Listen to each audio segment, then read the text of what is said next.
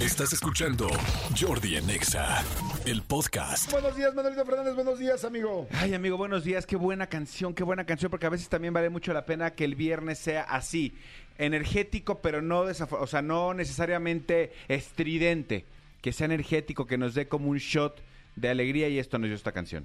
Exactamente, completamente de acuerdo.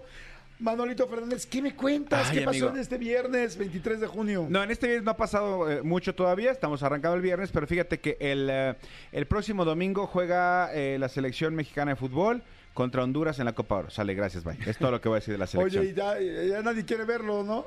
¿Quién va a ser el nuevo técnico Manolito Jimmy? Eh, Jimmy Lozano, el Ajá. Jimmy Lozano, dicen que obviamente pues de- dependerá a ver cómo le va, tal.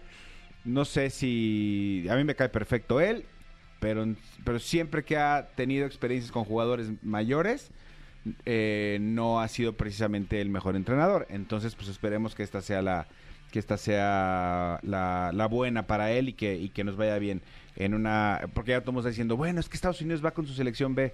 Uy, qué vergüenza, porque Ah, antes sí. a la selección A de Estados Unidos es la que decía, híjole, México, a ver si va con los B. O sea, ya, ya, es- ya, ya somos como, como este el pulpo manotas, nadie nos respeta.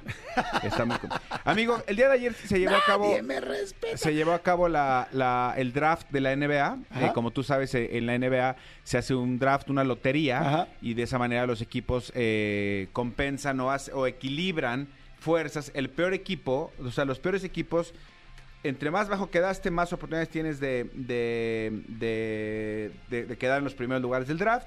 Se sortea, así quedó los Spurs de San Antonio. Fueron el primer lugar y seleccionaron a un jugador francés que ya venía siendo seguido desde hace más de un año Ajá. este, por todos los scouts de la, de la NBA. Se llama Víctor Wemba- Wembanyama.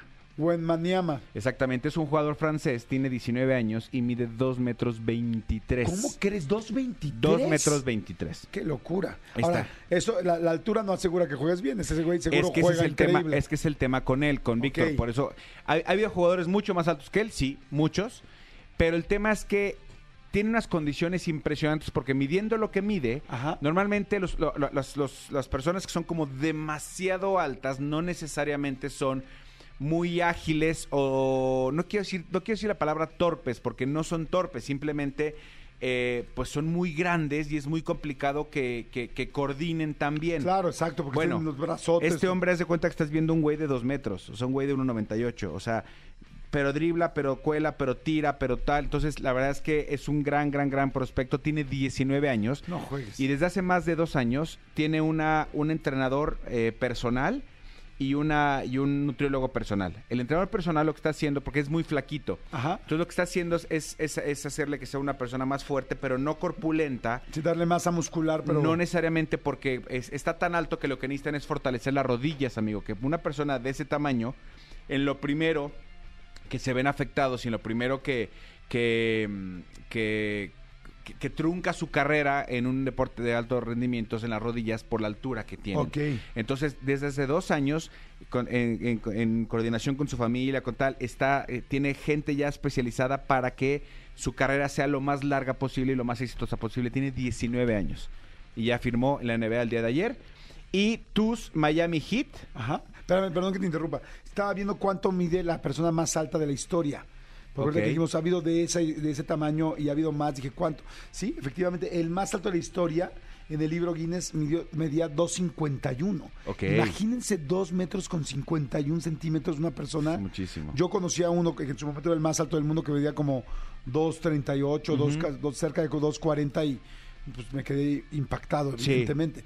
2.51 es una locura y este hombre 2.20, pues sí. Sí, pero, pero insisto, eh, el, el tema es, es este las condiciones que tiene para jugar. O sea, eh, es, ahorita te voy a enseñar un video, voy a subir a, a, a, ma- arroba soy Manuel Ofer también un videito de, de este hombre para que lo vean jugar. Es impresionante. Entonces, es, es muy bueno lo que, lo que hace. La cosa es que te decía que en- eh, por primera vez en la historia, en esta primera ronda, o sea, hacen una primera ronda donde pasan todos los equipos y luego ya van a una segunda ronda Ajá. donde van a elegir y otra tercera. Entonces van eligiendo muchos. Por primera vez en una, en una primera ronda eligieron a un jugador mexicano. ¿Cómo crees? Exactamente, es un jugador mexicano, claro, él nació en California, pero es de padres mexicanos, se llama Jaime Jaques Jr., este, de hecho creo que ya estuvo con la selección alguna vez, ¿y quién crees que lo eligió? ¿Quién? Los, los Heat. Tus Miami, amigo. Eso. tus Miami bien. Heat. Entonces, ojalá le vaya bien, ojalá este le vaya bien a Jaime. Este también eh, eh, es un buen prospecto y también obviamente saben saben que un jugador así de mercado latino pues obviamente va a jalar más gente y también por primera vez en la Además historia para Miami está muy bien, ¿no? Porque pues a mí Miami Sí. teniendo tantos seguidores Exactamente. Y por primera vez en la historia también, amigo, dos hermanos gemelos idénticos son seleccionados. ¿Cómo crees? Oh, Qué a- interesante. Amen Thompson y Oscar Thompson. Ambos son hermanos gemelos, ambos miden lo mismo, ambos tienen unas grandísimas condiciones y ambos fueron seleccionados, uno en el lugar número 4 por los Rockets y uno en el lugar número 5 por los Pistones de Detroit. Cosa que no lograron nunca los Brennan. Bueno, fueron seleccionados por este Por Duri Directo. Exactamente. exactamente. Qué padre que haya ahí los Sí, sí, sí, este, este draft de este año fue como una cosa este Muy especial. Muy especial. Qué interesante, que, para que estén ahí pendientes eh, de todo lo que pasó en el draft con la NBA. Y este, oigan, eh, quiero aprovechar, bueno, por supuesto todo el mundo hemos estado, hablando, hemos estado hablando del asunto del submarino, de lo del Titanic, y está Freddy Vélez, él es corresponsal de MBS Noticias en Toronto y nos está haciendo favor de contestarnos y poder platicar un poco de cuál ha sido la solución de todo este asunto, bueno, más bien la resolución de lo que estamos escuchando después de que ayer supimos de que había habido una implosión. Mi querido Freddy, ¿cómo estás? Hola, ¿qué tal Jordi? Un saludo cordial desde Toronto. Te mando grandes saludos, mi querido Freddy, y este y pues bueno, tú que estás muy muy cerca de la noticia y todo lo que sucedió, nos puedes dar por favor un upgrade, perdón, un upgrade iba a decir, una información, perdón, nos puedes dar un, Un catch update. up, un update, un update, exacto, eso es lo que estamos buscando. Un update Sí. de lo que sucedió y de lo que sale, sabemos ya acerca de este submarino. Claro que sí, y pues para entrar en materia hay que decir que hay preguntas, muchas preguntas por resolverse a pesar de que ya de alguna manera se resolvió esa incógnita que había sobre si los eh, pasajeros de este sumergible habían podido eh, sobrevivir. La noticia pues obviamente terminó con un desenlace fatal y mm, hay la pregunta también siguiente eh, se da por eh, saber si la Armada estadounidense sabía desde el mismo domingo que el Titán había implosionado, entonces ¿por qué se siguió la gigante operación de búsqueda y rescate de la nave y sus ocupantes?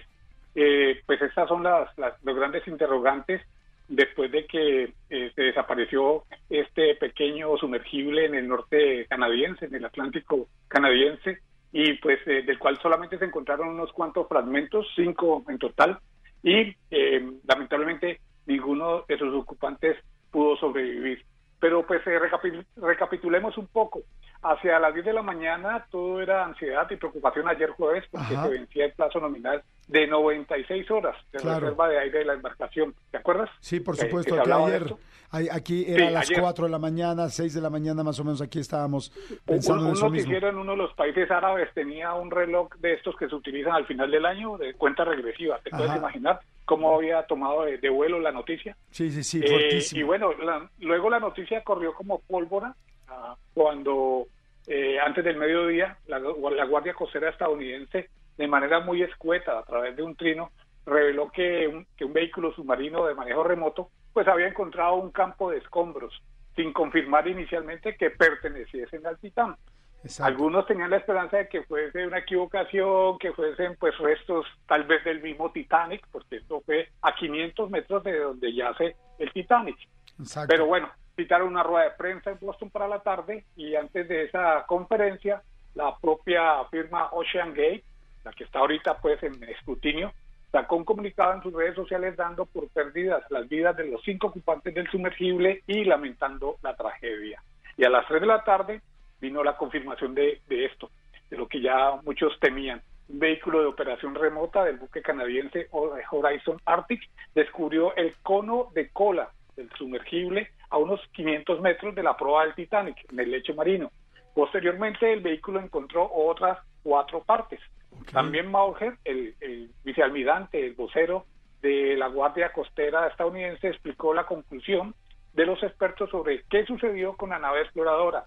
Los escombros eran consistentes, según él, con la pérdida catastrófica de presión en el habitáculo. O sea, una implosión. Y muchos dirán, Jordi, que es una implosión. Exacto, ¿cierto? sí, mucha gente estábamos preguntando lo mismo ayer, eh, que qué era una implosión.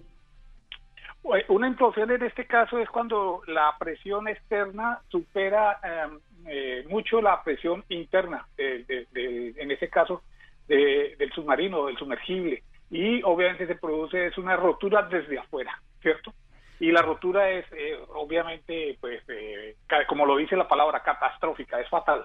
Eh, realmente quedaron reducidos a nada. Es más, se habla de que va a ser muy difícil recuperar cuerpos, tanto por la implosión como por el hecho del sitio donde ocurrió esto, donde obviamente hay pues corrientes marinas, la profundidad, la oscuridad, todo lo que tú quieras. Entonces, es muy pocas las esperanzas de, recuperar los cadáveres, ¿cierto? Sí, de hecho, inclusive estaba yo, perdón, que te, perdón que te interrumpa, Freddy, estaba pensando en eso, y aunque suena muy pues muy poco agradable porque estamos hablando de vidas humanas.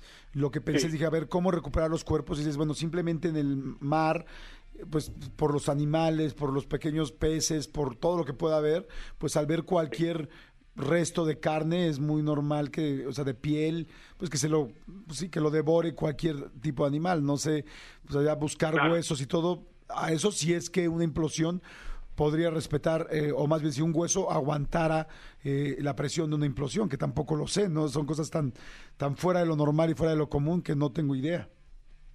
Sí, no, y, tienes razón, el, el, mismo accidente que tampoco se sabe, otra cosa que todavía está por, por eh, aclararse es en dónde sucedió la implosión, la implosión, porque si bien se sabe que este artefacto entró en el agua a, eso de las 8 de la mañana eh, hora ya del este canadiense, eh, y eh, hora y 45 minutos después se perdió todo contacto. No se sabe si fue en ese momento de la pérdida de comunicación o si fue posteriormente. El recorrido total hasta el fondo, hasta donde se ubican las restos del Titanic, supondría unas dos horas, o sea que estaban relativamente cerca a, llegar al fondo de donde está pues los restos del Titanic pero pues todavía está por aclararse eso. Ah, hay que también recordar quiénes iban, ¿no? Porque esto es muy importante cuando se está hablando de que si de repente Ocean Gate tenía conocimiento de los riesgos que se tomaban, uno se pregunta, ¿cómo es posible que el mismo mero mero, como dicen ustedes en México, ¿cierto? El, presidente de la compañía, Stockton Rush, eh, estuviese allí en el, en el, sumergible y lo pilotara. También, obviamente, los pasajeros eran personas que no podemos decir que que eran personas que no tenían conocimiento de lo que podrían estar expuestos, porque el, contrato que se firma por 250 mil dólares cada, cada pasajero estipula varias veces la palabra muerte, peligro de muerte, ¿entiendes? Y entonces estaban allí eh, gente como Hamish Harding, que es un tipo explorador, una, era un tipo explorador, eh, hombre de negocios eh, exitoso de una compañía de aviación en, Inglaterra de 58 años. Eh, estaba también Chastada Dawood, un empresario que tenía doble nacionalidad pakistaní inglesa con su hijo Suleiman eh, de 19. Sí. Chazada tenía 48 años. Y también estaba otra persona de mucha experiencia en esos temas de exploración submarina, el, francés de 77 años, Paul Henry Nargelot.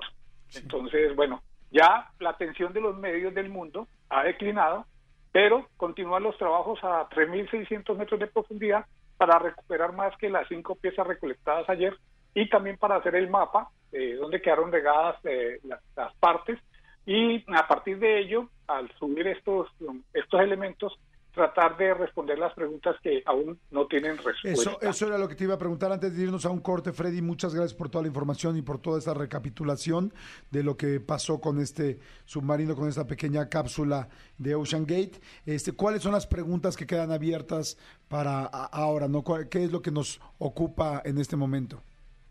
Pues mira, eh, hay que añadir y, aprovechamos pues que seguramente la audiencia conoce quién es James Cameron, el director de cine canadiense, el mismo pues de eh, la famosa producción de Titanic, ¿cierto? Quien también es un experto ¿no? en diseño, construcción y operación de sumergibles. Y él eh, le llama la atención, estaba en shock ayer, ¿por qué se repitió esta tragedia? ¿Por qué tiene tanta similitud con la misma del Titanic cuando en ese momento, en, 1912, se creía que el Titanic era una nave que no se podía hundir nunca. Parece ser que este señor Rush, el, gerente, el propietario de Ocean Gate, tenía mucha confianza en, todos los eh, protocolos de seguridad que supuestamente había seguido para construir su, nave, pero nunca la certificó. Hay 10 sumergibles en el mundo como ese y el, el, el Titán era el único que no tenía certificación por las entidades que pueden decir que este eh, vehículo sirve y tiene condiciones para llevar pasajeros. Esa es una pregunta. Qué serio eso, ¿Qué que fuera el único de 10. O sea, de entrada estamos, por primera vez yo estoy escuchando que había nueve más iguales y que este era el único que no tenía Sí. esa certificación. ¿Y con qué? Claro, y, Ajá, y y- Cameron, para terminar, digo, eh, expresamente dice, eh, muchas personas, incluyendo él, que, que forma parte de la industria, habían mostrado su preocupación por la empresa Ocean Gate Expeditions, por lo que estaban haciendo, porque lo que estaban haciendo era demasiado experimental y necesitaba ser certificado. Eso fue lo que dijo Cameron. Pues muchas gracias, mi querido Freddy. Muy interesante saber todo lo que, eh, la, la actualización de este caso, de esta nota, pues que ha dado la vuelta al mundo y como dices tú, que nos ha tenido tan preocupados a todos y que primero, pues es digna de la pérdida de cinco vidas y, ahí- y ya del otro lado digna de cualquier historia, de cualquier película, de cualquier tal, porque nos ha dejado a todos muy, muy tensos y muy preocupados y bueno, y sobre todo muy tristes con este desenlace. Mi querido Freddy, muchas gracias desde Toronto, corresponsal de MBS Jordi, un Noticias. placer. Igualmente. Eh, pues le dejo para que usted siga eh, allá con su programa desde Ciudad de México. Muchas gracias, mi querido Freddy. ¿Tienes algunas redes o algo que te podamos seguir? Eh, bueno, no, estoy en, en Facebook y en- también en, en Twitter y pues ahí me pueden encontrar, claro. Perfecto, Freddy Vélez. Muchas gracias, mi querido Freddy. Saludos. Hasta luego. Jordi en Seguimos aquí, son las 10.50. ¿Cómo están? A ver, manifiéstense. Manolo Fernández, ¿está manifestando la gente en Twitter o andan, o andan de sangroncitos? Eh, en Twitter andan medio, medio, medio guaboncillos, la neta. No, chicos, saben que los queremos. Escriban. Fíjate, me encanta porque eh, Ga- Gabriela Loza, yo creo que nunca nos ha, nos ha este, escuchado.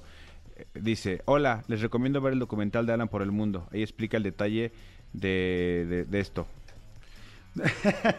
es que yo lo entrevisté en mi canal de YouTube. Sí, pero y hay además, una entrevista sí. súper profunda de lo del sí, Titanic y la hemos estado poniendo. Hemos estado poniéndola, eh, digo, también ella no tiene por qué saberlo, pero te lo platicamos. Tengo una entrevista con Alan donde habló muchísimo del Titanic. Dice, les recomiendo ver el, el documental de Alan por el Mundo. Ahí explica a detalle el tipo de vida marina que vive en esas profundidades, la cual es nula.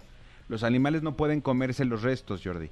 A esa presión los órganos humanos explotan instantáneamente, por lo que es casi imposible que se encuentren restos humanos. Se dice que hay una declaración de un ex trabajador de, de Ocean Gate que le dijo que exponer a Titán a esas presiones por X número de veces podría desgastar su alineación y hacerlo frágil. Se salió del proyecto por no escuchar. Qué interesante. Qué interesante. Estamos jugando, Gaby, obviamente, pero sí que interesante Sí, lo que nos y está dices. interesante lo que dice Gaby de que entonces, la explosión es tan grande que no quedan restos, ¿no? O sea, no sé si se va a lo mínimo. No, más, más bien por la presión a esas, alto- a esas eh, profundidades no hay vida y, y obviamente pues Ah, yo sí. creo que se, se, se deshace. Sí, no, yo me imaginaba pues quizá posiblemente un resto iba subiendo, ¿no? O sea, no sé si un pedazo, eh, ya no quiero decir más. Sí, ahí te va mi es- resto. Sí, exacto. Exacto. Es, es como muy fuerte. Pero, pero fíjate qué cañón, o sea, si alguien te está di y di, es, es como el mecánico que te dice, güey, si no cambias esos amortiguadores, en seis meses se te van a fregar. Si no cambias, si no cambias esa llanta, ta, ta". ¿qué pasó? A los seis meses, la llanta explotó. Así es. Pues sí. Gracias, Hoy- Gaby, por participar. Hay mucha gente que está mandando mensajitos. Dice Jordi, los únicos que se ponen felices por ser viernes son ustedes los godines. Nosotros los obreros no existen fines de semana ni días festivos.